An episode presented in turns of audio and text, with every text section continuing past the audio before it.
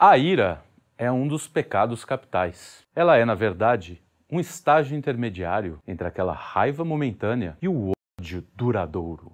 É a chama que anima nosso corpo e nosso espírito. Sentir raiva é natural. Quem nunca explodiu de raiva quando viu um atacante do seu time perder um gol feito?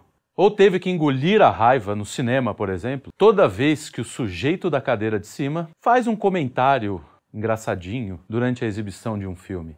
Essa raiva momentânea, ela está sempre associada à frustração de um desejo. Por exemplo, o desejo de ver um filme sem um mala metido a crítico fazendo um comentário por minuto. Não é um saco? Ou o desejo de ver aquele gol de placa. Mais ou menos assim como o Tupanzinho, grande Tupanzinho, fazia na década de 90. Agora, a frustração de um desejo não indica que o desejo seja ruim ele também pode ser um desejo bom.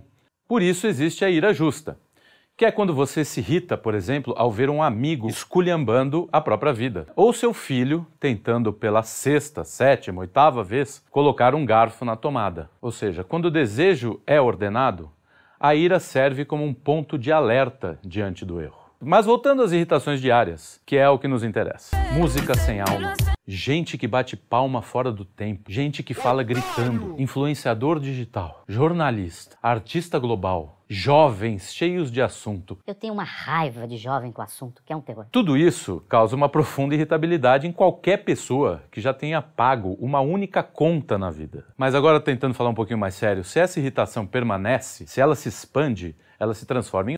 E o ódio é mortal, é pecado mortal. O mundo moderno, em toda a sua desordem, nos estimula o tempo todo a odiar. Não que o ódio não esteja presente na história humana. Caim, tomado pelo ressentimento, odiou o seu irmão e o matou. Raskolnikov, inspirado por ideais revolucionários, odiou sua condição. Nós vamos falar um pouco sobre esse tipo específico de ódio, sobre a ira desmedida e direcionada ao mal. O século XX percebeu, por meio de diversas correntes de pensamento, o ódio podia ser organizado. Nascido dos abismos do nada e estimulado por homens sedentos de poder, essas correntes de pensamento têm dilacerado a vida diária. A ideologia, partindo de uma visão falsa do presente, propõe, disfarçada de ciência, uma resposta abstrata para todas as camadas da vida humana. Elas são a fonte desse ressentimento atual que faz o ódio florescer. E é assim porque a finalidade a que esse tipo de ódio ressentido serve sonha com um bem para a humanidade. Em 1928, o grande escritor Julian Benda falou da transformação do ódio em paixão política. Conforme suas próprias palavras, o nosso século terá sido o século da organização intelectual dos ódios políticos. E o primeiro grande efeito disso é que o ódio se torna impessoal. Não odeio mais aquele que me faz mal, ou aquele que coloca em risco a minha segurança, a segurança da minha família, mas aquele que eu julgo, segundo as minhas próprias neuroses, fazer mal ao mundo. Não é mais uma pessoa isolada, mas alguém que se torna símbolo de uma categoria: o burguês, o hebreu, o cristão, a mulher, o dono do botequim, um unicórnio. Não há limite para esse tipo de ódio. A sensibilidade então se coletiviza, odeia-se em grupo. Por meio de um discurso único, como a gente vê o tempo inteiro na mídia, por exemplo, né, martelando a mesma coisa, se estimula um tipo comum de sentimentalismo. Eu falei denegrir. É né? Exatamente. Eu Como falei, a gente tem falei e liberdade, pensei nisso. E a gente está aqui para isso. Perdão. Por isso que eu, que eu quis te chamar a atenção. Justificando cientificamente e historicamente o ódio e os crimes que o acompanham, a ideologia os converte em normais e necessários. Sou a favor do assalto. Eu penso assim, tem uma lógica no assalto. Onde vamos colocá-lo na frente de uma boa espingarda, com uma boa bala. É comum ver quem se enquadra dentro de alguma ideologia ter orgulho do seu ódio, ao mesmo tempo que acusa o outro lado de promover um discurso de ódio. O copo é nosso! É nossa escolha! Ou seja, é um ódio culto que distorce a verdade, cultivando a mentira. O crime de Caim é bárbaro. Dostoiévski, já no século XIX, percebeu que, sob a ideologia, o crime podia se tornar justificável, até civilizado. Sendo totalmente justificado, escreve o filósofo romeno Gabriel Litiano, e propondo-se a extirpar a parte estragada e ruim da humanidade, o crime agora é bom. Esse novo Caim vai ter sempre sobre si uma legitimidade, né? um documento de honra, e vai poder recitar o estatuto do partido, jurar fidelidade à causa ou simplesmente dizer que está cumprindo ordens.